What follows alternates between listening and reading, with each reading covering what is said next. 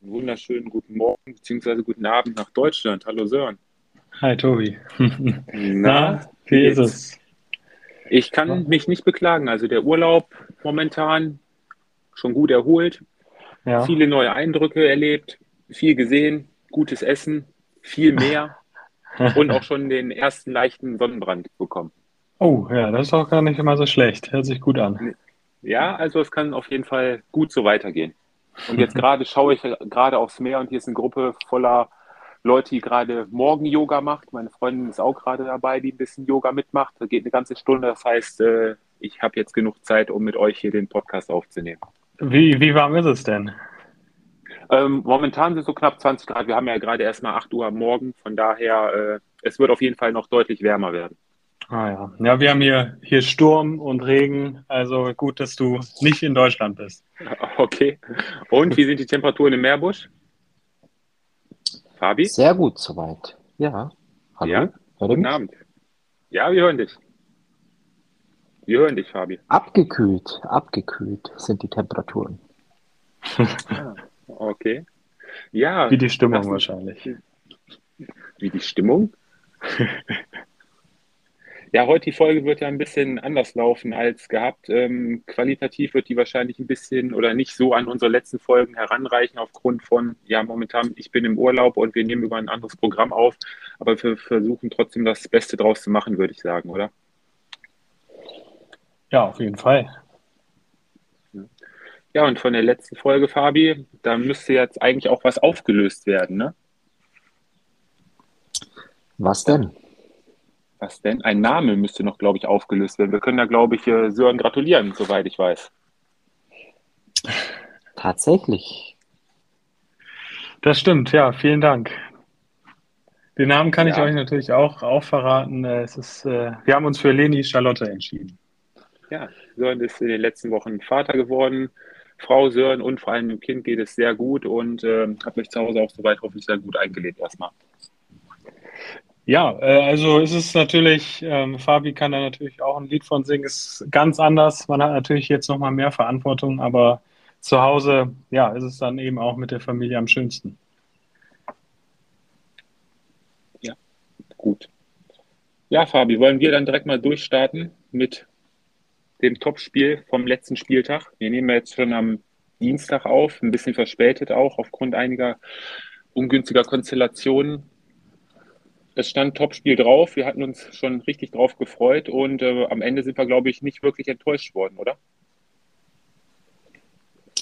Bin ich heute als Erster an der Reihe? Normalerweise ist ja immer äh, Sören derjenige, der äh, anfangen darf. Du darfst. Wahrheiten zu erzählen. ja, bitte. Ähm, haut mal rein. Ja, sind wir bei dem Topspiel am Freitagabend oder bei dem Topspiel von Samstagabend? Das Topspiel von Freitag. Ach, dann nehmen wir ja eigentlich äh, das äh, komplette Highlight des Spieltags äh, direkt vorweg. haben wir doch, die Topspiele haben wir die letzten Wochen immer genommen, oder? Man merkt, dass du im Urlaub bist äh, und nur halb auf der Höhe, aber gut, äh, akzeptieren wir so. Wir sind ja froh, dass wir überhaupt heute uns miteinander zusammenschalten konnten. Ähm, ja, was sagen wir zum Spiel? Ähm, naja, überschattet am Ende des Tages natürlich von einer Szene in der 94. Minute. Spielfilm ist relativ einfach äh, erzählt. Starke erste 15 Minuten äh, der Bayern. Danach äh, hatten die Bayern immer mehr Schwierigkeiten, eigentlich ihr Spiel durchzubringen. Das heißt, äh, wirklich auch die Leverkusener entsprechend äh, früh zu pressen, die Räume eng zu machen. Äh, auf der anderen Seite haben die Leverkusener ein bisschen umgestellt vom System, hatten dann äh, ja bis zur 40. Minute, denke ich, eigentlich auch ähm, ein Stück weit äh, die Oberhand über dem äh, gesamten Spiel. Trotzdem auch, äh, ja, kann man definitiv, denke ich, auch sagen, auf beiden Seiten viele, viele Torchancen. Und von daher war die Hoffnung groß, äh, dass das Spiel in der zweiten Halbzeit ähnlich weitergeht und am Ende des Tages äh, war es ein Spiel geprägt von vielen Torchancen. Äh, beide Mannschaften hatten ihre Phasen im Spiel, die sie bestimmen durfte. Und äh, die Leverkusener äh, bekommen dann am Ende ja, einen Elfmeter zugesprochen, über den sich ja, wie nennt man es, äh, definitiv streiten lässt. Wobei auf der anderen Seite muss man äh, natürlich auch sagen, ähm, dass Davis äh, sich nicht gerade sehr, sehr glücklich äh, verhält in der Situation. Hofmann nimmt das Geschenk an. Äh, ob man jetzt zwingend Elfmeter pfeifen muss, ich sage nein, habe natürlich auch ein bisschen die Fanbrille auf. Äh, trotzdem, ähm, ja, am Ende des Tages äh, darf man sich, glaube ich, auch nicht beschweren, wenn im Zweifel gepfiffen wird. Allerdings bin ich mal gespannt, wie es die restliche Saison äh, letztendlich dann bei solchen Entscheidungen dann auch ja, vom Schiedsrichter entschieden wird. Mhm. Ja, du hast beide Sachen schon angesprochen, gehe ich auch voll mit. Also Davis äh, kann er sich definitiv äh, deutlich cleverer anstellen, bleibt dahinter einfach stehen, anstatt mit Tempo noch hinten ran, drauf zu rennen. Hofmann stoppt da ein bisschen ab, ne, steckt den Fuß nach hinten aus. Clever gemacht und ähm, am Ende des Tages, wie das 2-2 fällt, ist, glaube ich, die eine Sache, aber unterm Strich, ähm, du hast die vielen Torschlags auf beiden Seiten angesprochen. Boniface hat ja auch einiges äh, verballert diesmal und liegen lassen. Geht das Unentschieden, glaube ich, dann doch schon unterm Strich in Ordnung oder? Ja, ab, äh, absolut. Ähm, ich glaube, das war beste Werbung für den deutschen Fußball. Äh, ich glaube, das Spiel hätte auch 3-3 oder 4-4 ausgehen können. Ähm, ja, oder 2 absolut. ja, gut, also der Elfmeter-Situation, ich glaube, da sind wir uns alle einig. Das war ein bisschen ja, unglücklich von, von Davis. Ähm, nein, aber das war ein absolutes Topspiel. Ähm, was sicherlich auch hätte am, am Samstagabend nochmal stattfinden können, anstatt Freitagabend, äh, damit sie auch mehr sehen. Ähm, aber ja, es war beste Werbung für den deutschen Fußball. Ja, muss man denn äh, in so einer Situation, muss man denn in so einer Situation zwingend als äh, VAR eingreifen in der 94. Minute? War es denn die glasklare Fehlentscheidung von Schlager? Boah. Also ich glaube, äh, mit der Kameraperspektiven oder mit den Perspektiven, die dann eben auch gezeigt wurden, äh, da sieht man das natürlich schon deutlich. Ne? Also ähm, aus, dem, aus Wobei, dem Spiel heraus hätte ich jetzt den Elfmeter auch nicht unbedingt gegeben. Wobei ich aber auch sagen muss, was ja auch aufgefallen ist und, und ich gehe mal davon aus, dass es äh, die einzige Szene an, diese, an diesem kompletten Prozess der Entscheidungsfindung der Schiedsrichter, ich hatte noch nie einen Bundesliga-Schiedsrichter so kurz vor einem Bildschirm stehen, wie bei der Entscheidung äh, Schlager in diesem Fall.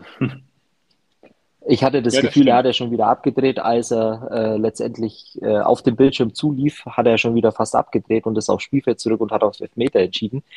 Und danach, äh, so wie er die Entscheidung auch begründet hat, im Kern seiner Aussage beziehungsweise seiner Erklärung, warum er sich dazu entschieden hat, den Elfmeter dann auf Hinweis des VAR zu pfeifen, bedarf es eigentlich meiner Meinung nach ähm, ja, einer etwas längeren Ansicht äh, der Bilder. Und, und das war schon für mich ein bisschen irritierend. Am Ende des Tages, äh, glaube ich, äh, da sind wir uns alle drei einig, äh, sollten wir dieses Topspiel und alles, was die beiden Mannschaften uns äh, geboten haben, äh, nicht nur auf eine Szene ähm, letztendlich begrenzen. Klar, als, als Bayern-Fan ist es ärgerlich. Alle Nicht-Bayern-Fans, also wahrscheinlich äh, 82 Millionen andere äh, Fußballverrückte in dieser Republik, ähm, sehen das natürlich als glasklaren Elfmeter. Äh, von daher gibt es da, glaube ich, äh, für uns wenig drüber zu diskutieren. Und ich fand, es war einfach ein, ein klasse Fußballspiel von, von zwei super Mannschaften, die für mich aber auch äh, zusammengefasst ähm, ja, die beiden Mannschaften sind, äh, die das Momentum auf ihrer Seite haben. Und klar, die Bayern zählen jedes Jahr dazu, aber eben die Leverkusen auch unterstreichen konnten, was unter anderem äh, der Experte Fabi im Voraus äh, der Saison äh, prognostiziert hat.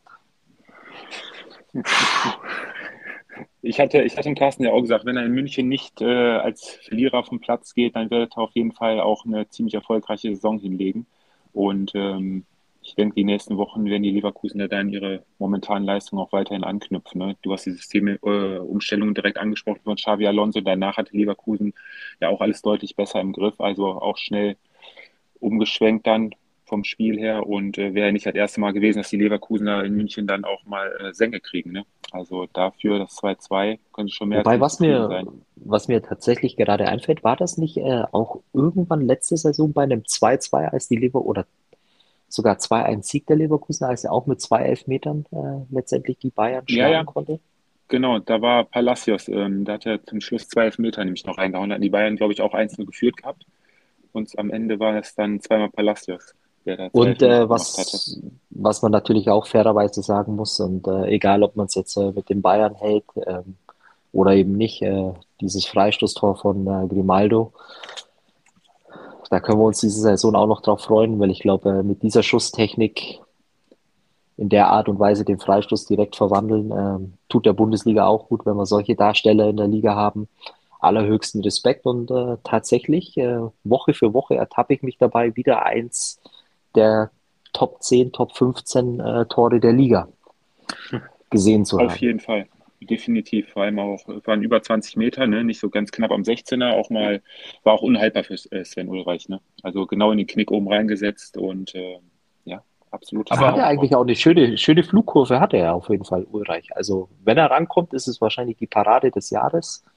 Auf der anderen Seite kann man natürlich sagen, die ganze Szene, aber der Freistoß, die Technik, sensationell. Aber ähm, wie fandet ihr das? Also bis dahin, bis zu dem 1-1, ähm, fand ich äh, die Bayern aber eigentlich klar überlegen. Vielleicht so die Saison ähm, mit die besten, ja, bis zu dem 1-1 25 Minuten, die ich da so gesehen habe. Ähm, und da hatte Leverkusen ja eigentlich überhaupt keinen keinen Plan, was sie dagegen machen sollten. Ich glaube, wenn, wenn der, ja, wenn der Freistoß nicht reingegangen wäre, oder uns vielleicht mit einer 1-0-Führung ähm, in die Halbzeit gegangen wäre, dann wäre das Spiel da sicherlich anders verlaufen, oder? Also ich fand die Bayern schon sehr, sehr, sehr, sehr, sehr gut bis zu dem 1-1. Ja, das war ja das, was ich ja vorhin auch angesprochen habe. Also eine extrem starke Anfangsphase äh, der Bayern. Und dann äh, hat Leverkusen ein bisschen äh, das System umgestellt, ähm, beziehungsweise äh, den Bayern das Leben ein bisschen schwieriger gemacht im, im Gegenpressing. Vor allem in der äh, ja, im Gegenpressing in der, in der Hälfte der Leverkusener, so dass sie sich äh, besser befreien konnten. Würz hatte viel mehr Platz in, in der Zentrale. Und ich meine, das ist ja auch kein Geheimnis, äh, dass über ihn äh, letztendlich auch ja, äh, größtenteils äh, das Spiel der Leverkusener läuft. Und, und wenn du ihnen den Platz gibst, dann äh, gibt es in der Bundesliga nicht viele Spieler, die damit so viel anfangen können das stimmt. Fabian, noch kurz zur Aufstellung der Bayern. Ähm, scheint Thomas Tuchel zumindest hinten ähm, erstmal seine besten vier gefunden zu haben. Ne? Matthias de Licht wieder nicht gespielt von Anfang an. Scheint sich Upamecano und ähm, Kim mittlerweile eingespielt zu haben oder gesetzt zu sein, erstmal für die nächsten Wochen. Ah, ja, weiß ich nicht äh, ganz genau. Ich glaube äh, tatsächlich jetzt äh, gegen Leverkusen ging es, glaube ich, eher weniger darum, äh, ob es jetzt äh, das Stamm-Innenverteidiger-Pärchen ist, äh, sondern ich glaube, er hat eher letztendlich äh, hier sich ein, ein, Stück weit versucht, auf äh, Leverkusen einzustellen und äh, rein vom, vom körperlichen her, von, von der Schnelligkeit, äh, Zweikampfverhalten, war mein Gefühl, dass er sich für Opa Meccano gegen Boniface entschieden hat, anstelle äh, Matthijs Delikt. Und ich gehe schwer davon aus, dass äh, Matthijs Delikt ja, gegen Menu seine Chance bekommen wird. Und ich würde mal Upamecano und, und Kim noch nicht als äh, das Stamminnenverteidiger-Pärchen äh, äh, in dem Sinne definieren, sondern ich glaube, äh, Samstag, äh, Freitagabend war es, ja, wenn man so nennen will, eine rein taktische Entscheidung für Upamecano, weil er dann doch im, mhm. im Sprint oder von der Schnelligkeit her nochmal mehr mitbringt. Ja, okay.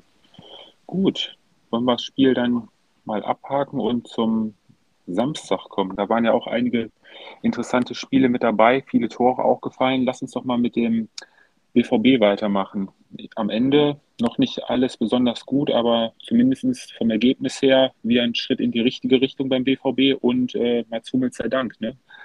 der auf seine alten Tage noch einen Doppelpack geschnürt hat. BVB ziemlich gut reingekommen bei dem Spiel gegen die Freiburger, geht auch früh in Führung. Dann wie abgerissen auf einmal, kurz beziehungsweise ab der 45. Minute noch zwei Tore gefangen in der ersten Halbzeit, was eigentlich auch nicht passieren darf, durch Höhler und Höfler. Aber danach ähm, nicht so wie die letzten Wochen fahrig gespielt und den Kopf verloren, sondern ja, nach der roten Karte durch Höfler dann das Spiel sogar noch zu ihren eigenen Gunsten gedreht, die Dortmunder. Am Ende aber, ja, was soll man sagen? In Freiburg muss er erstmal 4-2 gewinnen, aber ich glaube, spielentscheidend war dann schon zum Schluss die rote Karte in der 83 weil danach fielen ja erst die weiteren Dortmunder Tore. Ja, auf jeden Fall. Also ich würde auch noch nicht sagen, dass das jetzt der richtige Schritt in die, in die äh, der, der Schritt in die richtige Richtung ist. Ähm, gerade auch wenn man sich äh, angeschaut hat nach dem Zweijahresrückstand, ähm, dass der BVB sich unglaublich schwer getan hat im eigenen Ballbesitz, im Spielaufbau. Ähm, und äh, da, deshalb gehe ich da auch mit. Also die rote Klarte, äh, klar, das 2-2 war ein Konter. Und dann nach der roten Karte ähm, hatte der BVB natürlich das Momentum auf der Seite. Und äh, Freiburg, da hat man das schon gemerkt, dass sie ja auch wahrscheinlich körperlich und, und ähm, ja, fitnesstechnisch äh, noch nicht auf dem Niveau sind wie in der vergangenen Saison. Ja, und ganz bitter auch ist ja nicht das erste Mal in dieser Saison ähm, unglücklich bei dem Gegentor Atubolo wieder. Ne? Bei dem 3-2 zögert er da richtig zuzupacken und äh, Hummel stochert dann, dann den Ball da über die Linie war wieder nicht äh, ja, wirklich glücklich bei der Situation. Also ich finde im Allgemeinen nicht nur wegen der Niederlage jetzt am, am Samstag äh, gegen den BVB, aber dass auch äh, die Freiburger vor allem in der Rückrunde, äh, Rückrunde in der letzten Saison schon äh, viele Phasen hatten, die für meinen Geschmack eigentlich äh, nicht zu dem passen, was sie uns äh, die eineinhalb Jahre zuvor beschert haben an, an Spaß, an, an Fußball, an Freude, Einsatz. Und ähm, im Grunde genommen, äh, klar hattest du jetzt einen, einen Samstagnachmittag. Du kommst äh, super in das Spiel zurück, indem du noch äh, vor der Halbzeit mit einem Doppelschlag, ähm, übrigens zwei ja, sehr schlecht verteidigte Gegentore äh, des BVBs, ähm, gehst in Führung und, und ja, ähm, ein Stück weit äh, machst du dir dann äh, mit der roten Karte, äh, die meines Erachtens übrigens äh, komplett unstrittig war. Äh, gut, dass der VAR eingegriffen hat. Das war wahrscheinlich eine der wenigen Situationen an diesem ganzen Wochenende, in der berechtigt eingegriffen hat. Und, und dann gebe ich euch äh, beiden auch wieder recht, dass man irgendwo so ein Stück weit das Gefühl hatte, auch wenn du mit zehn Mann bist, ja, dass so ein bisschen äh, die Körner äh, fehlen oder, oder der Saft ausging. Und äh, auf der Umkehr oder im Umkehrschluss muss man natürlich auch sagen, äh, dass es endlich mal ein Spiel aus BVB-Sicht äh, oder BVB-Sicht war, in dem du auch mal das nötige Spielglück hast. Ähm, nicht die rote Karte, sondern in dem Sinne, wie dann äh, Hummels sein zweites Tor oder sein Doppelpack schnürt, ähm, die Situation sehr glücklich äh, letztendlich ähm, und am Ende des Tages äh, kam dann das eine zum anderen und, und du nimmst endlich auswärts äh, drei Punkte bei einem ja, ganz fiesen Gegner mit, äh, der dir ja dann mit der roten Karte und äh, vor allem dann in den letzten 10, 15 Minuten das Leben dann aber doch ja für dich als Spitzenmannschaft relativ einfach gemacht hat. Äh, das ist für mich so zusammengefasst äh, das A und O und äh, klar am Ende des Tages äh, interessiert es nächstes Wochenende niemand mehr. Du hast die drei Punkte und jetzt geht es eben darum, äh, das Ganze zu bestätigen. Ja, richtig.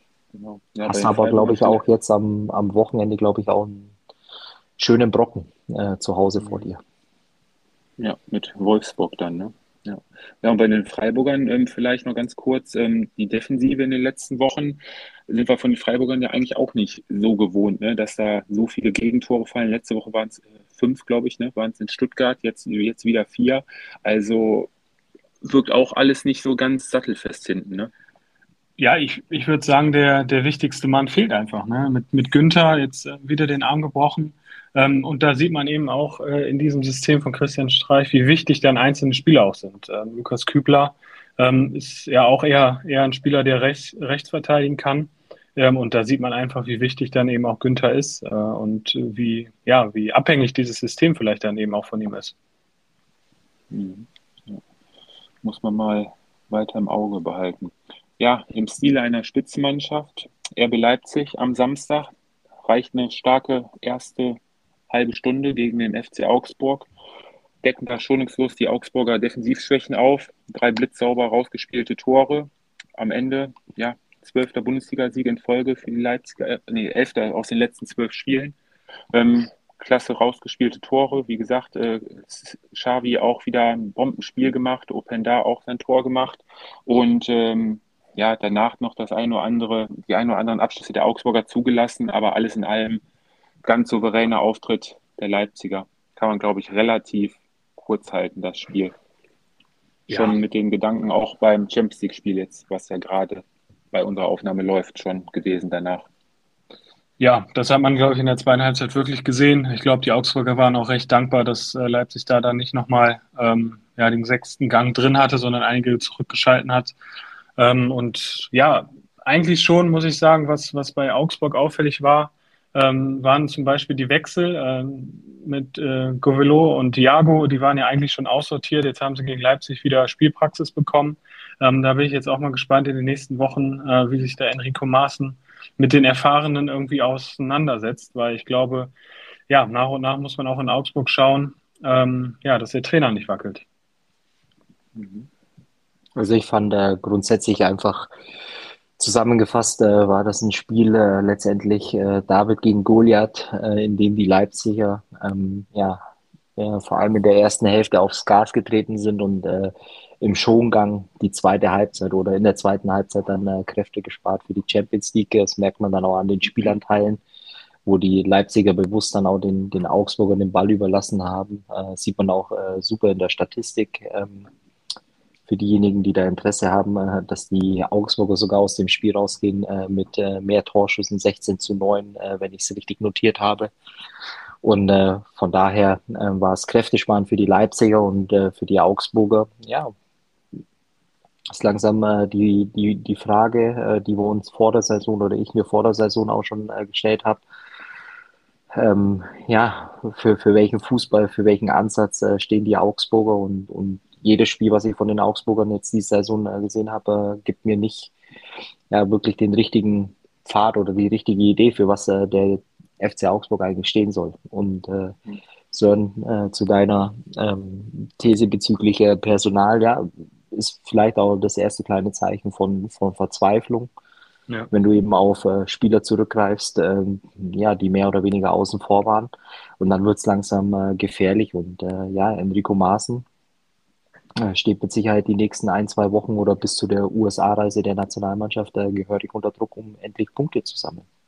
Ja, ich glaube, er hat jetzt, ja, er verliert ja auch in dem Sinne jetzt so den, den wichtigsten Vertrauten oder der ihn gehalten hat, ne? mit Stefan Reuter, der ja jetzt auch ins, ins zweite oder dritte Glied sogar äh, zurückrutscht. Ähm, und da wird sicherlich auch der neue Sportdirektor mit äh, Marinko Jurendic dann eben auch äh, ganz genau hinschauen und eventuell dann eben auch ähm, ja, seinen eigenen Mann irgendwie auf der Trainerbank installieren wollen, wenn es eben ähm, nicht besser, ja, besser läuft wird bei den Augsburgern auf jeden Fall noch interessant sein. Jetzt zwei Punkte aus vier Spielen. Ja, schauen wir mal. Und das Spiel gegen Bochum hätten sie ja eigentlich auch nicht wirklich äh, noch einen Punkt holen sollen dürfen.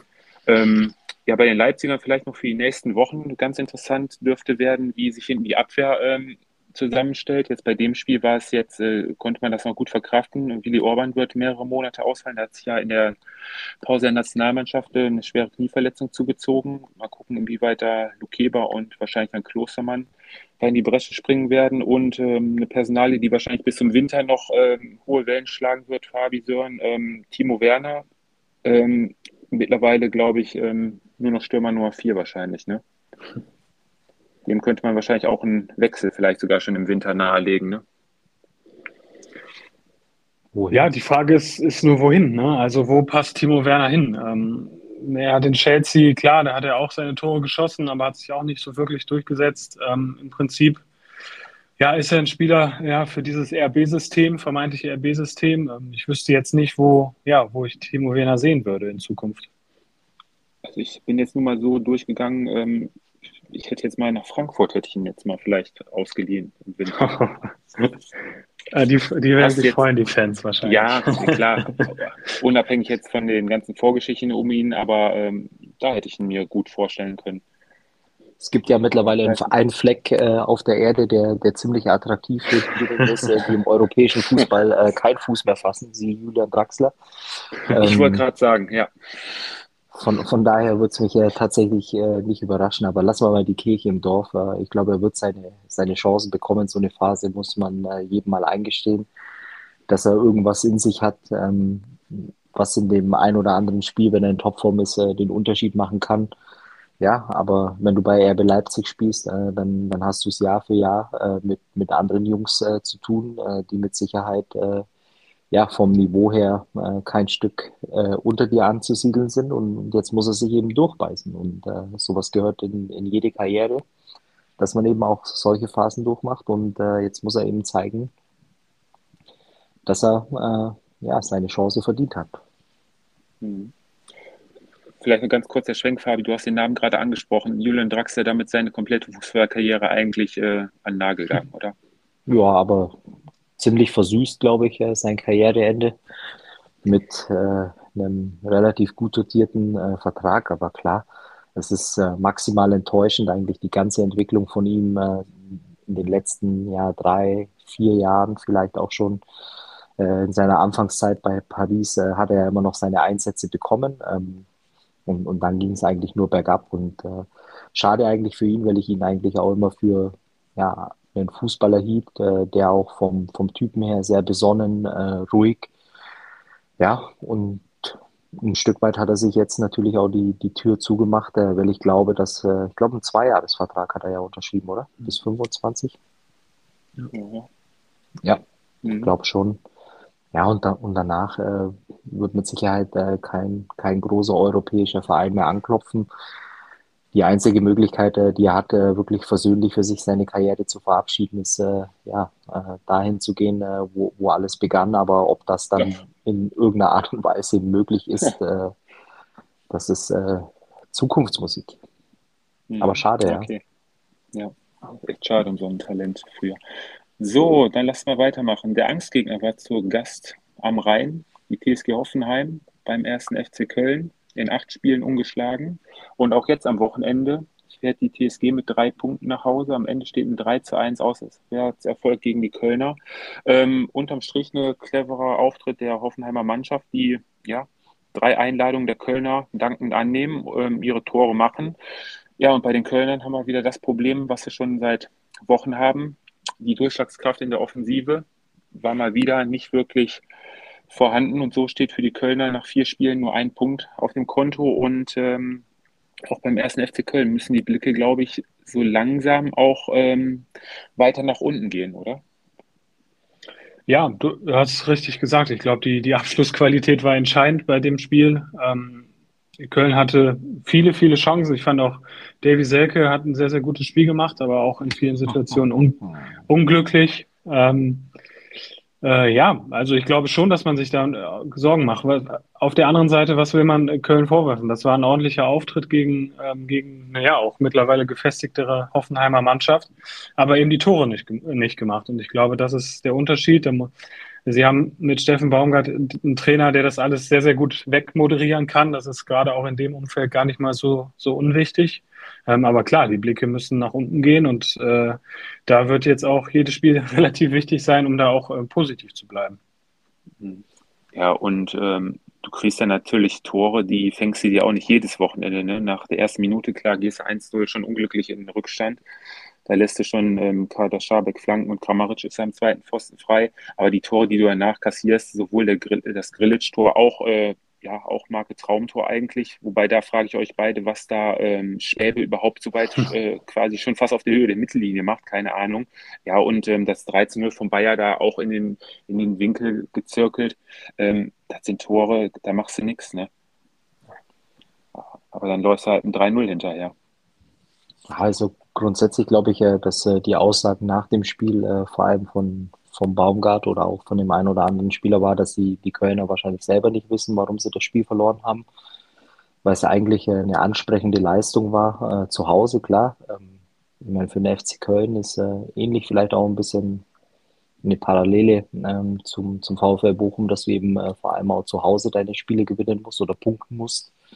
Ähm, jetzt ist der vierte Spieltag vorbei. Äh, trotz alledem, wenn ich äh, die ein oder andere Mannschaft sehe, die da äh, letztendlich im Moment noch mit den Kölnern irgendwo in der gleichen Region der Tabelle steht, dann machen wir die Kölner am wenigsten Sorgen. Das Einzige, und, und das habe ich vor ein paar Wochen auch schon mal äh, erwähnt, ist äh, bei den Kölnern, was mir wirklich Sorge bereitet, ist äh, letztendlich die Qualität in der Breite des Kaders. Äh, fällt mir jedes Wochenende auf, wenn Baumgart, Baumgart auswechseln muss, dann dann wird es sehr dünn äh, letztendlich und äh, zum Verhängnis. Äh, ich weiß, Sören auf jeden Fall, Tobi weiß ich nicht hundertprozentig, ob er mich immer nur ärgern will, aber äh, wenn du vorne drin halt mit Davy Selke spielst, das ist halt einfach kein Stürmer wie Anthony Modeste in, in, ein paar Jahren zuvor, der dir halt ähm, deine 15 bis 20 Tore garantiert. Ja, und, und das ist halt äh, genau das, äh, was so eine Mannschaft ähm, ja eben auch braucht. Sie vielleicht auch im Moment komplett andere Konstellation, aber auch äh, was, was so ein Stürmer oder so eine Qualität in der Sturmspitze äh, bedeuten kann, sieht man im Moment beim, beim VfB Stuttgart hervorragend. Auch wenn es da noch ein paar andere Mosaiksteinchen äh, gibt, die man in das Puzzle reinlegen muss oder ins Bildchen. Aber ich würde damit eigentlich nur sagen, dass äh, für mich äh, der, der Kölner Kader in der Breite zu wenig Qualität hat, dass die erste elf oder die ersten zwölf, dreizehn Leute müssen fit bleiben und performen. Und äh, trotzdem äh, war es für mich jetzt am, am Samstag äh, eine Leistung, die, die okay war und ziemlich viel gegen dich gelaufen ist. Ja, mit dieser Leistung müssen sie dann auf jeden Fall am kommenden Wochenende in Bremen auch wieder alles raushauen. Denn die Bremer stehen ja nach dem Wochenende auch schon wieder mit dem Rücken zur Wand. Ne? Ähm, ja, eine Mannschaft, der es ähnlich ging wie den Kölnern, ist Union Berlin. Am Ende auch das Spiel gemacht, viele Chancen gehabt und am Ende auch mit leeren Händen zurück nach Berlin gefahren und in Wolfsburg 2 zu 1 verloren. Ja, ich würde ich würd sagen, der, der VfL Wolfsburg agiert im Moment wie, ja, wie eine abgezockte Spitzenmannschaft. Ähm, und ähnlich finde ich zumindest jetzt in dem Spiel wie, ja, wie, in, wie Union Berlin in der, in der vergangenen Saison. Ja, sie haben äh, relativ wenig oder glasklare Torchancen ähm, angeboten und vorne waren sie brutal effizient. Sie haben im Prinzip, ich glaube, zwei Schüsse gehabt in der ersten Halbzeit, äh, die sind beide reingegangen. Äh, und dann hat man sich natürlich dann eben auch auf die, ja, auf die Verteidigung konzentriert. Das hat, hat Wolfsburg sehr, sehr gut gemacht. Ähm, klar, Behrens hatte dann für Union auch äh, in der Endphase eine relativ dicke Chance. Ähm, aber sie haben dann nicht viel angeboten. Und da muss man dann eben den Würfen auch ein Kompliment machen. Das wäre vielleicht in der letzten Saison so ein Spiel gewesen, ähm, ja, was man dann nur unentschieden spielt oder sogar verliert. Ähm, aber da sieht man schon, ja, einen Reifeprozess, den, äh, ja, da hat Nico Kovac natürlich auch einen großen Anteil. Aber ich glaube, ähm, die Mannschaft macht im Moment äh, sehr, sehr viel Spaß. Hm. Ja, zweite Halbzeit, glaube ich, kein einziger Torschuss letztendlich für die Wolfsburger gewesen. Ne? Ja. Ziemlich hinten vom Tor den Bus geparkt, aber die ganzen hohen Flanken, die da letztendlich von den Unionern reingesegelt sind, ähm, weitestgehend äh, solide wegverteidigt.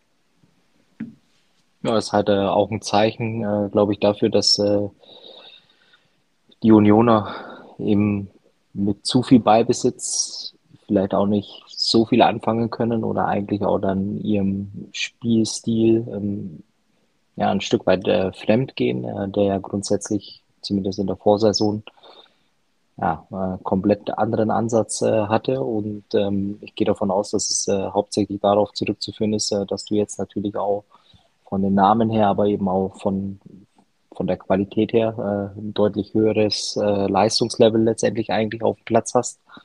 Und ähm, ja, sieht man eben auch, dass äh, vielleicht die eine oder andere Mannschaft sich jetzt äh, genau auch, äh, so wie es in den Jahren zuvor war, eben auf die Unioner einstellt. Und ähm, ja, dann, dann kann es schwierig für, äh, werden, für die Unioner Lösungen zu finden.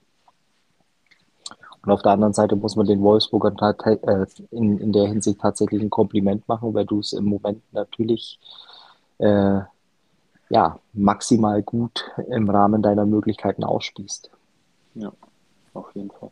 Und Urs Fischer hat es ja hinterher nach dem Spiel dann auch schon gesagt, ne, dass an vielen Punkten weitergearbeitet werden muss, gerade im Aufbauspiel hinten raus und gerade in letzten, in Zone 3, dass da die Ideen fehlen und dass es darauf auch schiebt, dass gerade in dieser Saison letztendlich die ähm, ganzen Neuzugänge auch alle noch nicht so integriert sind. Das war ja die letzten Jahre zuvor, hatte Union da quasi schon am Ende der, der vorigen Saison schon den Kader komplett, ne, hatten genug Zeit zu arbeiten. Das war halt dieses Jahr das erste Mal nicht der Fall, dass da alle nach und nach erst noch zur Mannschaft gestoßen sind. Und das merkt man, glaube ich, jetzt auch schon in den ein oder anderen Abläufen. Ne? Und einer darf ja gar nicht spielen. Der ist Wer letztendlich Bonucci? Ach so, ja, ja. Aber der wird wahrscheinlich sein. Kennst du den? Kennst du den? Das ist doch so ein legendärer Verteidiger aus Italien, glaube ich. Ne? Also bei allem Respekt, aber ähm, ich meine, ihr beide habt den ja äh, richtig abgefeiert, den Transfer. Aber im Grunde genommen, äh, was bringt dir der äh, alte italienische Routinier, wenn er sowieso nur auf der Bank sitzt, äh, der vielleicht mhm. vor allem auch in, in so einem Spiel, ähm, sie Mats Hummels auch beim BVB in, in, ähnlicher Form einfach da auch vielleicht ein, ein bisschen Ruhe Ausstrahlung ja. auf den Platz äh, bringt. Ähm, ja, ist natürlich auch ein Luxus, ihn auf der Bank als Maskottchen äh, durch die Bundesliga-Stadien äh, zu kutschieren. Also würde mich tatsächlich interessieren, warum er zumindest nicht in ein paar Minuten kommt.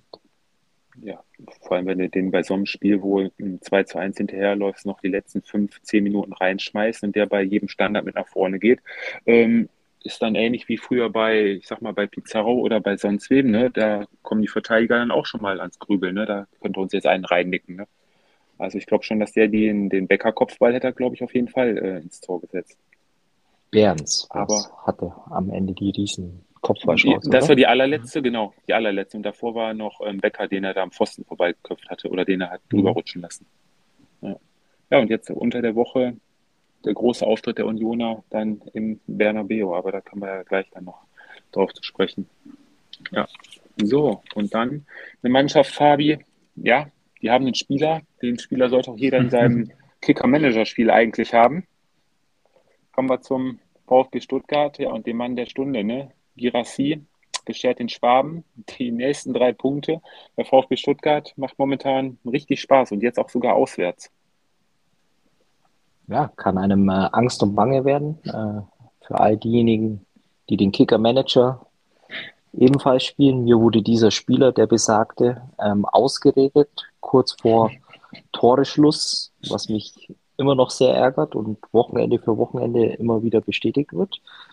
Nur so viel zu dem Thema, aber ja, äh, ich habe es ja in unserer Gruppe auch schon am Wochenende äh, geschrieben, dass äh, wenn der VfB jetzt anfängt, letztendlich auch noch auswärts äh, zu gewinnen, ähm, ja, dann, dann macht es riesig Spaß zu verfolgen, wo die Reise hingeht, wobei man äh, natürlich auch sagen muss, äh, die Offensive im Moment äh, trägt sich äh, von, von selbst ähm, im Vergleich äh, zu, den, zu den Mannschaften, die man ja eigentlich in, ins ähnliche ja, Regal platziert, muss man schon sagen, mit äh, Chris Führig, äh, Gidassi im Moment in der Form, die er hat, und auf der anderen Seite als Pendant zu, zu Führig mit Silas da hast du natürlich extrem Speed und, und Klasse und Qualität äh, im Moment auf dem Platz und, und das zeigt sich dann äh, genau in den, in den Spielen äh, der letzte Woche klar äh, Leipzig mal ausgeklammert, aber wenn man, äh, glaube ich, auch mal aufs Torverhältnis geht, hat, glaube ich, der VfB müsste die Mannschaft sein mit den meisten erzielten Toren, oder?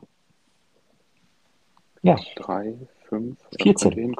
14. Ja, beste Offensive der Liga. Ähm, von daher äh, ist es im Moment äh, tatsächlich so, dass der VfB einen, einen, einen ziemlich starken Eindruck macht und äh, ich hoffe, dass er dieses Momentum möglichst lang äh, letztendlich auch tragen kann und äh, auch nach vier Spieltagen, wo es meines Erachtens eigentlich auch viel zu früh ist, um auf die Tabelle zu gucken, äh, wenn man sieht, dass acht Punkte ähm, zum, zum Relegationsplatz mittlerweile dazwischen liegen, würde ich behaupten, egal wie die Saison weiter verläuft, ist ein gutes Polster definitiv. Ähm, wollen wir jetzt mal, ich hatte einen Artikel die Woche, ich weiß gar nicht, in welcher Zeitung es war, gelesen. Ähm, man sollte jetzt bei den Stuttgartern jetzt auch nicht alles sofort wieder in den Himmel hoch, hochloben. Ne? Also wenn man die Gegner mal anguckt, das sind alles Gegner auf äh, Augenhöhe des VfB. In Leipzig haben sie ordentlich Sängel bekommen. Ähm, das sind jetzt acht Punkte, die haben sie. Das werden acht Punkte sein, die gut gegen den Abstieg schon mal sind. Und ähm, aber wie gesagt, das Momentum, du hast es angesprochen, alles mitnehmen, was kommt jetzt an Punkten, klar. Und ähm, wenn es einmal läuft, vom Selbstvertrauen her, fing mit dem Spiel in Bochum an, dann hast du halt mal ein bisschen Selbstvertrauen in der Mannschaft. Aber wie es dann auch ganz schnell umschwenken kann, haben wir, glaube ich, oft genug in der letzten Saison gesehen. Ne? Da lief ja vieles immer gegen den VfB. Aber solange es so läuft, klar. Naja, ich sage jetzt äh, mal, ähm, wenn man, wie gesagt, die, die bisherigen äh, Leistungen, klar, gegen Leipzig spielst du gegen eine Mannschaft, die außerhalb deiner Kragenweite, äh, Kragenweite liegt. Ja. Äh, du hast aber jetzt natürlich dann auch ähm, diese Woche am Freitag die große Möglichkeit, äh, den nächsten vermeintlichen direkten Konkurrenten, den du, ja, wenn man so ausdrücken will, gegen den Abstieg äh, zu Hause, äh, Darmstadt, wenn du die auch noch schlägst, dann, dann stehst du nach fünf Spielen bei zwölf Punkten. Ich würde sagen, ähm, ja, dann, dann steht ganz viel auf deiner Seite und dann kannst du vielleicht auch mal in das ein oder andere Spiel mit äh, ja, ein bisschen weniger Druck und vor allem mit breiten Schultern reingehen und, und das kann dann schon auch noch mal bei dem einen oder anderen was auslösen. Ja, das auf jeden Fall. macht auf jeden Fall Spaß. Macht so ein bisschen den Eindruck, Sören, als ob hier der ganze Ballast mit Sosa und Mafropanos, seitdem die weg sind, äh, ist irgendwie so, so befreiend, der VfB aufspielt. Ja, auf jeden Fall. Und ich glaube auch, dass die letzte Saison ähm, die Endphase dazu beigetragen hat, die Rettung. Ähm, Sebastian Hönes macht einen riesen Job ähm, und ich würde auch den Lauf, den sie eben jetzt haben, äh, eben gegen die Gegner zu gewinnen, ähm, ja, die auf Augenhöhe sind, äh, das, das spricht ja im Prinzip auch für eine gewisse Qualität. Das war in der Vorsaison vielleicht nicht der Fall, dass man da auch ruhig bleibt und diese Spiele gewinnt. Und das machen sie jetzt. Ähm, klar, Gerassi ist, ist der Spieler, ähm, aber ich glaube auch, dass diese Mannschaft ähm, ja, sehr gefestigt ist. Das hat äh, Sebastian Hönes äh, sehr gut äh, ja, geschafft in der Sommervorbereitung. Ähm, und ähm, dahinter darf man nicht vergessen, die haben noch mit Dennis Unhaff einen Spieler äh, aus der Premier League gekommen. Ähm, wenn Gerassi mal irgendwie ja, leichte Ladung, Ladehemmung hat, haben sie da Qualität hinter. Ähm, und sie treffen das Tor. Das war in der vergangenen Saison oft nicht der Fall. Und von daher ist es definitiv eine Verbesserung. So, dann müssen wir aber, glaube ich, auch noch ein, zwei Worte über die Mainzer verlieren. Ähm, Fabi Sören, also da geht der Trend ja ja, ziemlich nach unten. Auch wenn Bo Svensson hinterher den Einsatz gelobt hat und hat soweit vom Willen der Mannschaft nicht abgesprochen. Aber wie die Tore unter anderem gefallen sind, gerade das 1-0, wie Bell da zum Kopfball hochgeht, da wäre jeder Kreisliga-Trainer an der Seitenlinie verrückt geworden. Also die Defensivschwäche der Mainzer, ähm, ich habe hier so eine Statistik, ähm, in den letzten sieben von neun Spielen drei oder mehr Gegentore kassiert. Das ist auch schon alarmierend. Ne? haben wir ja gerade auch in der ersten Halbzeit gemerkt, dass die Mainzer da ja weitestgehend eigentlich nur auf die Defensive bedacht waren, hatten das bis dato ja eigentlich auch relativ gut im Griff. Aber danach, ähm, ja, nicht so sicher wie eigentlich, wie man die Mainzer eigentlich kennt und nach vorne hin dadurch natürlich ein totaler Totalausfall gewesen. Ja, ich glaube, Mainz muss man sich wirklich im Moment zumindest Sorgen machen. Ähm, das ist, ja, das ist nicht der Fußball, den Bo Svensson ähm, letzte Saison spielen äh, gelassen hat und auch eben, das ist nicht, sicherlich nicht nach, nach seinem Gusto. Ähm, ich fand, klar, die Einstellung war da, okay, ähm, aber sie kriegen auch ihre Stürmer noch nicht so wirklich ähm, ja, in den Lauf. Und Isivo letzte Saison überragend, im Moment ja nicht wiederzuerkennen. Ajorg äh, kommt jetzt auch eher von der Bank. Ähm, und ja, defensiv, da gehe ich auch mit. Also da sind, da ist sicherlich die größte ähm, Baustelle. Vandenberg, der Neuzugang, ja, ist auch noch nicht so wirklich angekommen in Mainz. Ähm, ja, ich, vom Gefühl her, ich weiß nicht, ob er da mitgeht, aber ist auch der Kader zumindest meiner Meinung nach ähm, schlechter geworden in dieser Saison. Mhm. weiß nicht, Fabi, wie siehst du das bei den Mainzern? Schwierig schwierig, weil ich glaube, du hast einen kompletten äh, Saisonstart ja, ein Stück weit in den äh, Sand gesetzt. Äh, die Führungssäule in der Mannschaft, äh, die zumindest noch vorhanden ist äh, nach dem äh, Transfersommer, ähm, funktioniert im Moment nicht. Äh, der Spieler der, der Rückrunde eigentlich mit äh, Ashok ähm, ist auch nicht hundertprozentig fit und ich meine, er kommt sogar aus einer leichten Verletzung oder war angeschlagen. Deswegen äh, reicht es im Moment auch, glaube ich, noch nicht äh, für 90 Minuten. Ja, und dann wird es eben äh, tatsächlich für die, für die Mainzer sehr, sehr schwierig, äh, wenn du dann äh, runter auf die Bank gehst. Dann, dann wird es ähnlich wie bei den Kölnern äh, sehr dünn und ja, jetzt stehst du im Moment äh, nach vier Spielen mit einem Punkt auf dem ja, letzten Platz. Ja, aber wie es im Fußball nun mal so ist, äh, jetzt geht es darum, äh, irgendwo die, die Lösung zu finden, um den Turnaround wieder zu schaffen. Und ich glaube, für die Mainzer gibt es äh, keinen besseren Mann äh, an der Seitenlinie als Bo Svensson, äh, der mit Sicherheit jetzt die nächsten Tage daran arbeiten wird, um auch wieder deutlich bessere Ergebnisse für die Mainzer einzufahren. Mhm. Ja, und am kommenden Wochenende ist, glaube ich, so ein richtig ekelhaftes Spiel. Augsburg gegen Mainz. Boah, das das hört sich auch nur ja, nach gut, Kampf und ne, also. Da musst du ja nicht gut spielen, du musst ja nur die Punkte nee, nee. Und äh, wie gesagt, äh, es gibt ein paar Mannschaften, die Augsburger, die Bremer im Moment, auch wenn wir da gleich noch äh, drauf zukommen, äh, die Gladbacher zähle ich da mit rein. Ähm, also es sind äh, fünf, sechs, sieben, acht Mannschaften, die sich im Moment ja eben nicht so präsentieren, wie man es vielleicht erwartet hätte oder beziehungsweise ähm, was vielleicht auch der eine oder andere Kader oder die Mannschaft hergeben würde. Und äh, ja, jetzt hast du Wochenende für Wochenende äh, ja schon die, die ersten, ja, ein bisschen Do-or-Die-Spiele ähm, gegen die oder gegen die direkten Mitkonkurrenten äh, solltest natürlich auch deine Punkte sammeln und ich gehe davon aus, dass es wahrscheinlich kein Leckerbissen wird äh, in Augsburg. Aber auf der anderen Seite gibt es äh, wahrscheinlich kein besseres Spiel, als äh, tatsächlich ein Zeichen zu setzen im Tabellenkeller. Ja, das stimmt. So, Tabellenkeller, Sören, der VfL Bochum. Ja, was sagen wir zum VfL Bochum? Seit drei Spielen ungeschlagen, um es positiv hervorzuheben. Aber am Ende ja, von den drei Spielen wäre vielleicht mal ein Sieg nicht so schlecht gewesen. Auch an diesem Wochenende gegen die Frankfurter war wieder deutlich mehr drin. Auch jetzt äh, dritte, dritte Spiel in Folge mehr als 20 Torschüsse abgegeben. Ja, die Effizienz bei den Bochumern lässt momentan noch arg zu wünschen übrig.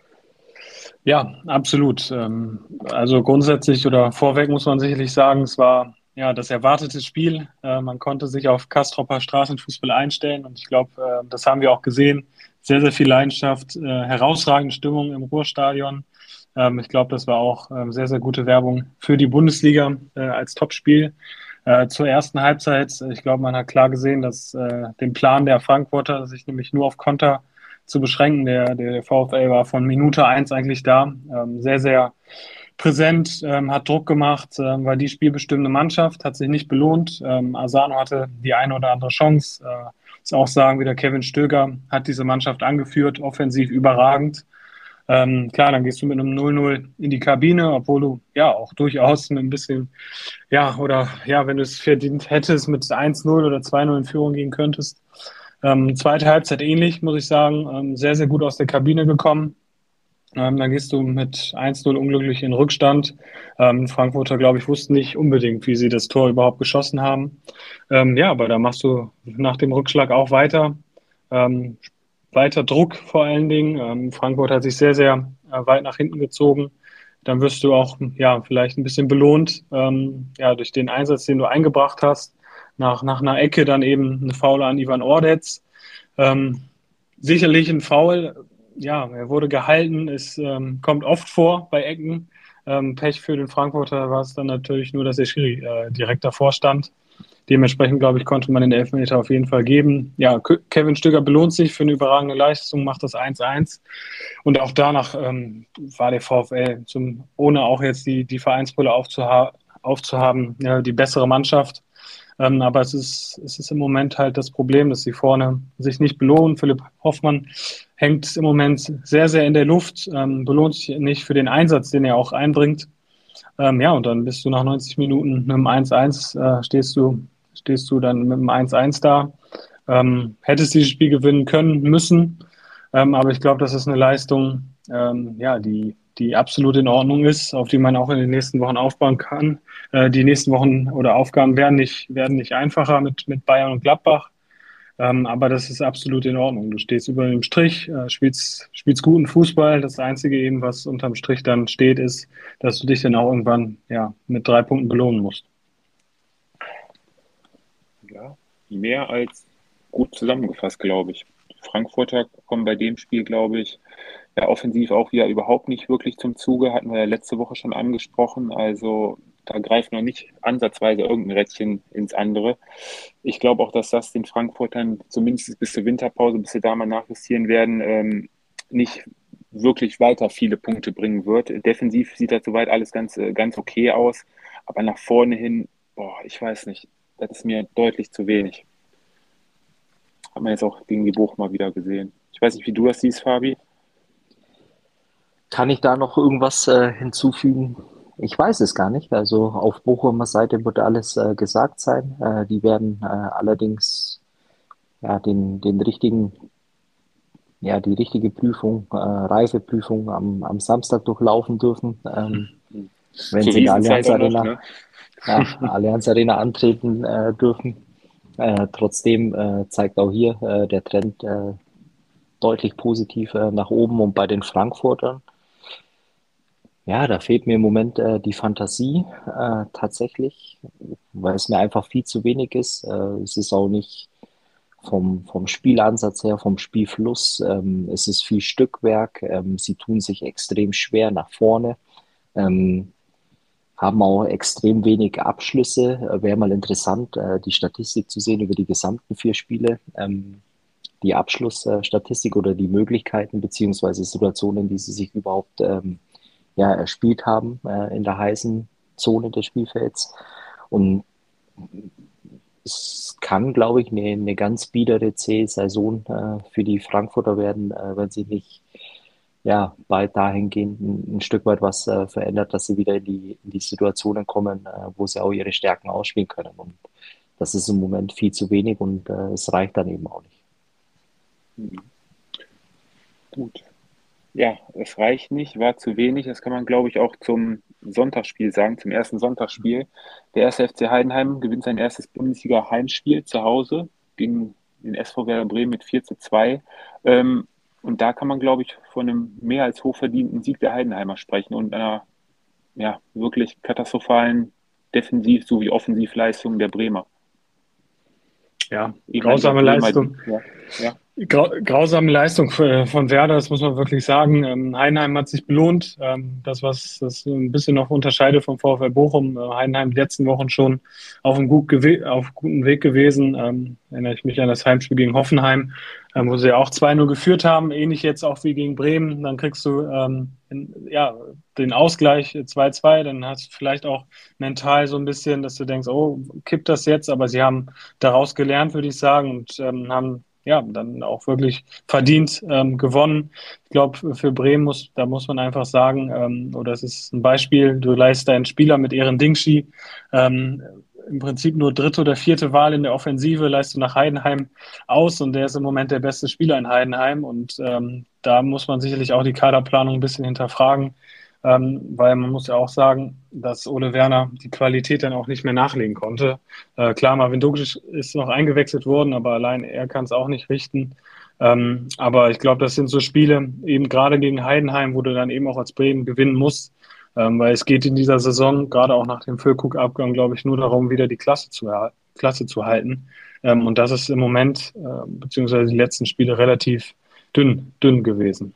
Weiß eigentlich äh, jemand, wann äh, Nabi Keita? Ist, ist, ist, ist wieder im Training, Training. Ja. ja. wurde jetzt noch geschont, soll aber im nächsten Spiel auf jeden Fall wohl die ersten Minuten bekommen. Mhm.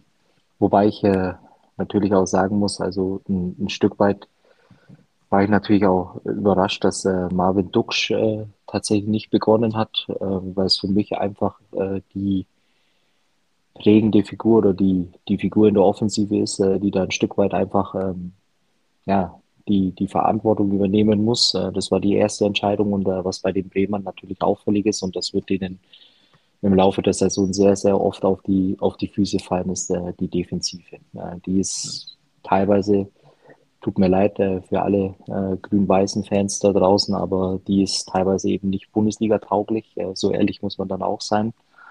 Und äh, du hast es in, in keinem der Spiele eigentlich äh, geschafft, auch über, über, die, über den Großteil äh, des Spiels letztendlich auch äh, sicher zu stehen. Du bist extrem anfällig, äh, auch in Umschaltsituationen. Also es ist jetzt nicht nur in bestimmten Spielart oder je nach Spielverlauf äh, so, dass die Bremer anfällig sind, sondern äh, wirklich auch konstant sehr leicht auszuspielen und äh, das ist sehr, sehr äh, besorgniserregend aus Bremer Sicht.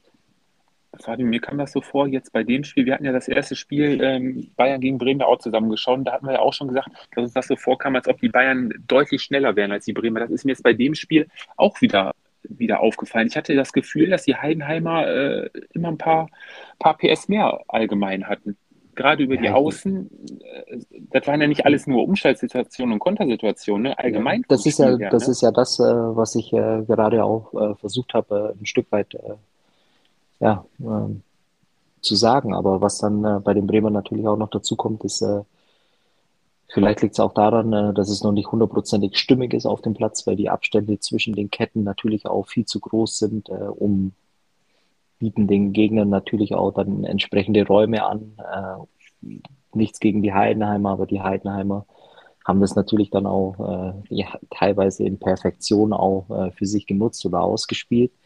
Und äh, es wirkt halt teilweise wirklich hilflos, äh, was die Bremer da in der Defensive äh, anbieten bzw. veranstalten. Und so wirst du mit Sicherheit Woche für Woche äh, dir sehr, sehr schwer tun, irgendwann auch mal was Zählbares mitzutun, äh, mitzunehmen. Und im Moment äh, machst du eher den Eindruck, als äh, entwickelst du dich zur Schießbude der Liga. Mhm. Also und bei den Heidenheimern kann man, glaube ich, festhalten, ne, wurde ja vor der Saison auch schon gesagt, die wollen ihr Spiel durchziehen. Das haben sie, glaube ich, jetzt seit dem ersten Spieltag bis jetzt ähm, immer offensiv, immer mit Spielfreude, immer nach vorne ähm, und jetzt auch mal belohnt worden. Ne? Da werden sie wahrscheinlich die nächsten Wochen auch äh, immer mal wieder ihre Punkte holen. Ja, aber ähm, wie gesagt, äh, ich freue mich für Frank Schmidt, äh, dass er an seinem oder zu seinem Jubiläum äh, natürlich auch die drei Punkte bekommen hat. Ich glaube, für den ganzen Verein, was äh, Außergewöhnliches, äh, den, den ersten Bundesliga, Bundesligasieg äh, zu feiern. Trotz alledem ähm, merkst du, dass es von der Qualität her eigentlich auch für die Bundesliga nicht reicht, äh, wenn du Woche für Woche letztendlich äh, komfortable Ausgangssituationen immer wieder aus der Hand gibst. Und äh, ich lehne mich vielleicht jetzt auch weit aus dem Fenster, aber gegen 15, 16 andere Bundesliga-Vereine äh, wenn du das 2-2 kassierst, dann, dann passiert genau das Gleiche wie gegen Hoffenheim in der Woche zuvor, weil dann kommt es auf Reife, auf Qualität, auf individuelle Qualität an. Und das sind die Heidenheimer eben ähm, eher auf den Plätzen 17 bis 18 anzusiedeln. Trotzdem machen wir es nicht äh, schmäler, als es eigentlich war. Ähm, wir verdiente 4-2 äh, Gala-Vorstellung zu Hause, wenn man es jetzt verdammt schön ausdrücken will. Und dabei sollte man es auch belassen. Außer der Sören Gut. stimmt mir nicht zu.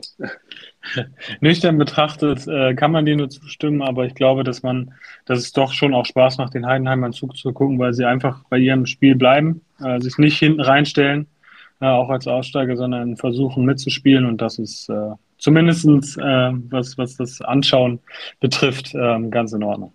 Haben die nicht sogar Leverkusen auswärts nächste Woche? Ja. Ja.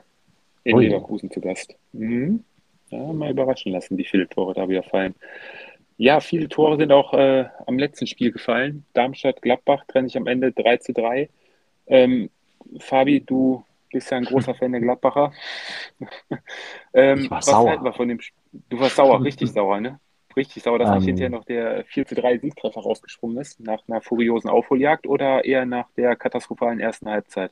Nein, also jetzt mal weg davon, dass wir immer versuchen, neutral die, die Spiele zu bewerten. Gibt es jetzt einfach mal eine Meinung als Fan, der vor dem Fernseher sitzt, ähm, wage ich äh, die These aufzustellen, äh, dass die rote Karte, die die Darmstädter bekommen haben, viele, viele andere Bundesligisten nicht bekommen hätte und dass es äh, sehr einfach war, die rote Karte gegen den Darmstädter auszusprechen was für mich einfach in, in der ganzen Situation beim Ablauf, äh, im Übrigen, das Spiel ist 3-3 ausgegangen, äh, bevor wir das vergessen zu erwähnen.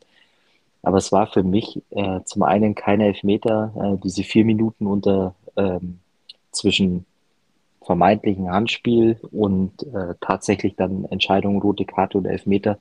Das war für mich äh, tatsächlich der Witz des Jahrhunderts und, und, und da habe ich mich auch fürchterlich drüber aufgeregt, weil die Darmstädter vor allem in der ersten Halbzeit ein famoses Bundesligaspiel hingelegt haben, müssen ein, zwei Tore höher führen, werden dann mit einer roten Karte äh, bestraft und äh, letztendlich kippt das Spiel dann äh, komplett auf äh, die Gladbacher Seite, die dann äh, klar äh, irgendwo soll mir jetzt keiner erzählen, äh, die Mentalität, äh, Mentalität äh, aufbringen, um äh, beim SV Darmstadt dann in Überzahl äh, das 3 zu 3 zu erzielen, sondern das war ein grottenschlechter Auftritt äh, der Gladbacher und ähm, im Grunde genommen der, der maßgeblich Schuldige für den Nichtsieg der Darmstädter war für mich der Schiedsrichter. Und, und, und von der Meinung lasse ich mich auch nicht abbringen. Es war kein Handspiel und es war keine rote Karte. Und mir tut es einfach unfassbar leid für den SV Darmstadt. Ja, kann ich so. Oder war das jetzt zu viel? Nein, man hat da schon ziemlich viel Herzblut äh, rausgehört, Fabi. Also, wie gesagt, zur Halbzeit musste noch deutlich höher führen. Da kann man den Darmstädtern dann vielleicht minimal noch vorwerfen, wobei ein 3 zu 0 zur Halbzeit natürlich schon äh, überragend war. Aber die Gladbacher wirklich, als ob sie noch komplett mit dem Kopf im Bus gewesen sind oder in der Kabine. Also in keinen Zweikampf gekommen, viel zu viel Platz gelassen. Die Darmstädter hatten ja Platz, den Ball anzunehmen, zu gucken und nochmal zu gucken, zu spielen. Ähm, nur hinterhergelaufen, keine Zuordnung. Also da hat ja überhaupt gar nichts gestimmt, hat dann, glaube ich, aber auch die Reaktion von Ceoane dann zur Halbzeit gezeigt, der dann, glaube ich, ich viermal, glaube ich, direkt gewechselt hatte. Ähm, ja, danach wurde es ein bisschen besser, aber ja, bedingt durch die rote Karte gehe ich voll mit. Hat man, also sieht man ja selten, aber da war es halt wirklich eindeutig bei einer roten Karte, wie dann so das Spiel so nach und nach sich dann ja auf die Gladbacher Seite schlug, ne? Wie die Tore dann hinterher gefallen sind. Gut. Der Knaller da von, von Chara da auf 20 Metern ansatzlos. Schönes Türchen, aber kannst du nichts machen, ne? Unterm Strich. Ja, unglücklicher unglückliches Unentschieden für die Darmstädter, kann man ja, glaube ich, festhalten. Ne? Und die Gladbacher redet sich wahrscheinlich dann vielleicht wieder schön. Ne? Ich glaube, das äh, darfst du dir nicht äh, schön reden, weil du auf Gladbacher Seite, du hattest ja, ich bin absolut kein Fan, da einen einzelnen Spieler rauszupicken, im negativen Sinne, im positiven Sinne äh, gerne, aber im negativen überhaupt nicht. Aber du hattest halt wirklich äh, zwei, drei Totalausfälle äh, bei den Gladbachern. Auch ähm, fällt es mir wirklich äh, schwer, da in der Mannschaft irgendwie ja, so eine, so eine Führungsschiene oder ähm, das Gerüst äh, zu sehen, was äh, letztendlich dann auch die Idee von äh, Sojane äh, mitträgt. Ah, das ist wieder so eine Saison und wie gesagt, dann nochmal, du bist äh, Borussia München-Gladbach, äh, du gehst in die Saison rein mit der Vorankündigung, äh, dass es eine Übergangssaison äh, wird. Du, du kreierst oder schaffst automatisch ein Alibi für viele, viele Spieler, äh, für die Spiele, in denen es äh, vor allem nicht läuft, anstatt dass du äh, letztendlich auch die Verantwortung auf ein paar Schultern verteilst. Ähm, dann, was man bei den Gladbachern ja auch noch äh, dazu sagen muss, äh, man hat sehr viel nach vorne hin im, im Sommer auf dem Transfermarkt gemacht. Nach hinten war es dann eher sehr verhalten. Und äh, daher ja, gibt mir die Mannschaft eigentlich äh, wirklich ganz, ganz wenig. Und wie gesagt, wird schwierig. Hm. Du hast ja gerade noch gesagt, die Führungsspieler, du hast ja genug Spieler, die sich ja vermeintlich dafür halten. Ne? Aber ja, aber dann ja äh, kann ich auch nur sagen, seit äh, zweieinhalb oder drei Jahren diskutieren wir jedes Wochenende oder bei jedem Saisonrückblick oder Vorschau immer wieder über die gleichen Themen. Und ja, vielleicht ist äh, das äh, im Grunde genommen auch das äh, große Problem, dass du die, die den großen Zampano spielen wollen oder vielleicht auch spielen intern in der Kabine, aber dann eben nicht mit Leistung überzeugen. Hm, dann ist es eine Milchbubenrechnung und dann äh, sage ich, die geht irgendwo vielleicht nicht so auf, wie man sich äh, ursprünglich gedacht hat. Ja, das kann durchaus sein. Das sieht man momentan zumindest wieder. Ne? Nach einem guten Spiel gegen die Bayern folgt dann wieder Sonnenauftritt. Also ziemlich unerklärlich so unerklärlich, ähm, aber ich finde auch, dass, dass, es, ähm, dass man das schon auch gegen Augsburg am ersten Spieltag gesehen hat. Ja, da haben sie ja auch ähm, ja, mit dem, mit dem Schlussriss quasi noch gerade eben das 4-4 erzählt, äh, erzielt. Ähm, also ja, es ist, es ist nach wie vor so und ich glaube, ähm, da sind wir uns auch alle einig, von Gladbach erwartet man mehr. Ähm, das macht. Tut mir leid, ich muss dich hier noch einmal äh, ganz äh, kurz unterbrechen, ja, weil du einen ganz wichtigen Punkt äh, auch gesagt hast. Erster Spieltag 4-4 in äh, Augsburg. Kann ich mich äh, daran erinnern, äh, dass es viele Stimmen gab, die dann sogar noch die Behauptung aufgestellt haben, dass es auch in der Defensive ähm, sehr gut funktioniert hat. Und ähm, ich weiß nicht, wie es euch geht, aber für mich als Fußballer, wenn du vier Gegentore bekommst, ich als ehemaliger Abwehrspieler, dann ja, liegt es mir fern, tatsächlich äh, darüber zu sprechen, dass wir defensiv als äh, Mannschaft auch entsprechend ähm, eine gute Leistung gezeigt hat. Also das sind dann für mich Anspruch und Wirklichkeit, die dann äh, sehr, sehr weit auseinandergehen. Und dann, ja, frage ich mich, äh, was im Grunde genommen überhaupt der Anspruch an die Mannschaft ist. Also du sprichst von der Übergangssituation, du sprichst äh, nach einem 4-4 von einem äh, guten Defensivverhalten. Ja, wird, glaube ich, auch schwierig für den Trainer, da letztendlich äh, Woche für Woche die richtigen Worte äh, zu finden. Und äh, Tobi, du meintest gerade eben die gute Leistung gegen die Bayern. Ja, natürlich hattest du ein paar gute Situationen. Man darf aber auch nicht vergessen, dass man äh, ja 35 Minuten äh, wie das Kanickel vor der Stange. Oder ist es Kanickel vor der Stange oder Maus? Mhm. Kanickel. Eins von beiden, wie auch immer. Ja, es, es ist, ist, halt immer eine Auslegungssache, wie man sich, man kann sich so viele Sachen, die scheiße sind, immer noch schönreden und das Beste noch rausziehen. Ne? Also ich glaube, bei den Gladbachern, da ist es wirklich, da klaffen Anspruch und Wirklichkeit immer noch bei Weitem auseinander. Man redet jetzt sich bei vielen Sachen, die schlecht laufen, immer noch, immer noch die Übergangssaison dann schön, immer von wegen Übergangssaison und so. Ja, und dann läuft alles super. Conchara am ersten Spieltag, oh, Bombenstürmer geholt. Ah, das wird schon dieses Jahr und defensiv stellen wir uns auch wieder besser auf und wir haben jetzt einen guten Torwart hinten drin. Da kommen so viele Sachen zusammen. Also, vielleicht sind ja, die Gladbacher wirklich so das Team, ja. Ja, ja ich, ich glaube, diese Defensivthematik darf man nicht außer Acht lassen. Ne? Auch außer Acht lassen. Ne? Da gab es ja auch einige Unruhe. Nico Evedi wollte ja irgendwie auch weg im Sommer. Äh, Manuel Friedrich letzte Saison relativ viel Unruhe gemacht. Jetzt spielt er, aber Leistung eher nicht so gut. Ähm, so, und dann hat Johanna gesagt, wir wollen eigentlich nur Spieler einsetzen, die sich klar zu Gladbach bekennen.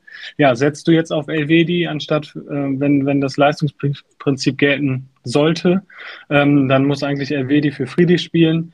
Ähm, er lässt im Moment Wöber als Linksverteidiger auflaufen. Ähm, auch eher für mich ein Innenverteidiger. Beste Zeit bei Ajax gehabt in der Innenverteidigung. Ähm, du hast ein Riesentalent mit Luca Netz, der eigentlich für, äh, ja, als, als Linksverteidiger spielen kann. Also ich glaube schon, dass man ähm, da noch einige Unruhe im Kader auch hat ähm, und dass das natürlich auch schnellstmöglich irgendwie ähm, bereinigt werden muss. Ja, das kommt RB Leipzig nach Gladbach, wo sie die letzten Jahre ja immer ziemlich gut gegen ausgesehen haben und immer gute Spiele gemacht haben. Ja, lassen wir uns mal überraschen bei den Gladbach. Da werden wir uns wahrscheinlich noch die nächsten ja, Monate immer wieder aufs Neue drüber aufregen oder auch überraschen lassen. So, Fabi, Champions League läuft schon. Wollen wir noch ganz kurz den Gewinner des Spieltages machen? Oh, das ist schwierig. Diesmal ist wirklich äh, sehr schwierig. Es war auf jeden Fall nicht der VAR. In Summe betrachtet. Ich nehme äh, Girassi. Girassi. Hm. Girassi, okay. weil er nicht in meiner Kicker Manager 11 steht, äh, dank dir. Mit acht Toren nach vier Spieltagen. Äh, Harry Kane herausfordert. Von daher äh, kannst du mich eigentlich dieses Wochenende nur einen Gewinner des Spieltags geben. Girassi. Äh, für mich, Jetzt für mich ist mehr, es. Ne? Ja, genau, ich wollte auch Girassin. Ja. Aber für mich ist es dann äh, Thomas äh, Letsch, der den VfL im Moment auf Kurs bringt, ähm, dass er eben auch äh, spielerische Lösungen findet ähm, und es alles in die richtige Richtung geht. Okay, und für mich sind es einfach mal eine Mannschaft. Für mich sind es die Heidenheimer, die jetzt der 57. Bundesligist sind, die auch ein Bundesligaspiel gewinnen. Erstes Heimspiel zu Hause gewonnen mit attraktivem Offensivfußball so macht der Aufsteiger auf jeden Fall Spaß und da hoffe ich, dass die nächsten Wochen jetzt an den Leistungen weiter anknüpfen können. Zum Abschluss noch ganz schnell Tipps zum Wochenende. Oder wollen wir noch Champions League, Fabi? Ja, der hat ja schon begonnen. Wird. Ja, ja. Also Bayern, Bayern gewinnt morgen äh, 5-1 gegen Manchester United. What? Vier, viermal Harry Kane. Und äh, einer und einer darf sich noch äh, einreihen, wer das dann äh, ist es mir eigentlich egal, aber das wird morgen äh, eine Machtdemonstration in der Allianz Arena. Und jetzt, jetzt ernsthaft, ja? Ja, doch, bin ich fest, okay. fest von überzeugt. Also okay. die 15 okay. Minuten gegen Leverkusen werden jetzt äh, multipliziert äh, auf 90 Minuten. Äh, für alle, die es nicht so gut mit dem Kopf rechnen haben, mal sechs. Äh, und äh, ja, die Unioner werden leider, denke ich, ja, ihre Grenzen aufgezeigt bekommen. Ich glaube, es geht schon los, wenn die mit dem Bus ins Stadion fahren, äh, dass der Respekt sehr, sehr groß sein wird. Äh, dann kommt die Hymne, dann spielst du gegen Real Madrid im Bernabeu.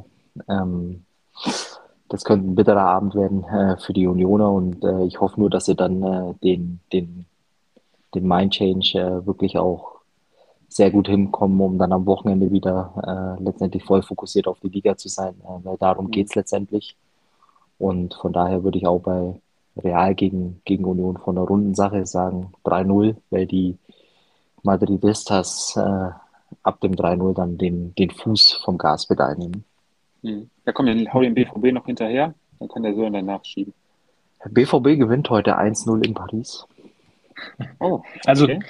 also ich muss sagen, ähm, was mich überrascht hat, dass die Champions League Hymne ja auch in dieser Saison, in dieser Champions League Saison auch in Hamburg äh, läuft. Ähm, von daher äh, habe ich gerade mal geschaut, also Donetsk in Hamburg ja die Heimspiele liegen aber schon einzeln zurück. Ähm, ja, Leipzig hat gewonnen. Ich glaube, das ist ja äh, schon mal ganz gut für den deutschen Fußball, dass man auch gegen ähm, einen, einen Schweizer äh, Verein gewinnen kann. Das ist ein guter Start für Leipzig. Ähm, ja, ich bin gespannt, wie die deutschen Teams jetzt auch in dieser, dieser Saison abschneiden werden. Ja, komm, hau kurz raus. Dortmund? Dortmund äh, verliert, äh, wird verlieren 2-1. Genau, ich glaube auch, dass, dass Bayern gewinnt gegen äh, United. Ein bisschen knapper, vielleicht ja, 2-1 und Union holt mit Bonucci in der Innenverteidigung ein äh, 1 zu 1. optimistisch, optimistisch. Ja, ähm, BVB ähm, geht unter in Paris 4-1, Real auch 4-0 gegen Union und Bayern ähm, 3-1. Da sind wir ja gar nicht alle so weit auseinander. Sieht, nee, sieht ganz gut aus. So, dann würde ich jetzt auch sagen, beenden wir die Folge für heute. Ich kann frühstücken gehen. Fabi und Sören können in Ruhe die Champions League weiterschauen. Ich muss mal gucken, ob das hier gleich irgendwo Gibt's ans Laufen denn jetzt eigentlich Bier auf Hawaii? Es gibt so viele Sorten an Bier hier auf Hawaii. Also, das wäre für Biertrinker, Fabi, die wir kennen, auf jeden Fall ein ziemliches Paradies. Aber du kennst mich, ich werde da mal ein, zwei Bier zum Abendessen trinken, aber das zum Frühstück dann auch. ja, oder gleich zum Frühstück, mal gucken. Und nicht, dass ich da nur Ärger kriege oder so. Deswegen. Nee, und nächste Woche schauen wir dann, dass wir es auf jeden Fall die Folge nicht so spät aufnehmen. Der Sören knallt jetzt gleich dann direkt online, damit ihr vielleicht morgen früh am Mittwoch noch was zu hören habt. Und ähm, ja, nächste Woche dann hoffentlich wieder an einem Sonntagabend dann, wenn es klappt. So sieht's aus. Gut, Genieß deinen Urlaub, Sören. Du, ja? die, die Nächte, sofern das denn möglich ist. Und äh, ich gucke jetzt Fußball. So Macht das, Fabi. Alles klar. Alles Lasst klar. euch gut gehen, Jungs. Bis dahin mal. Schöne Woche. Tschüss. Ciao, ciao.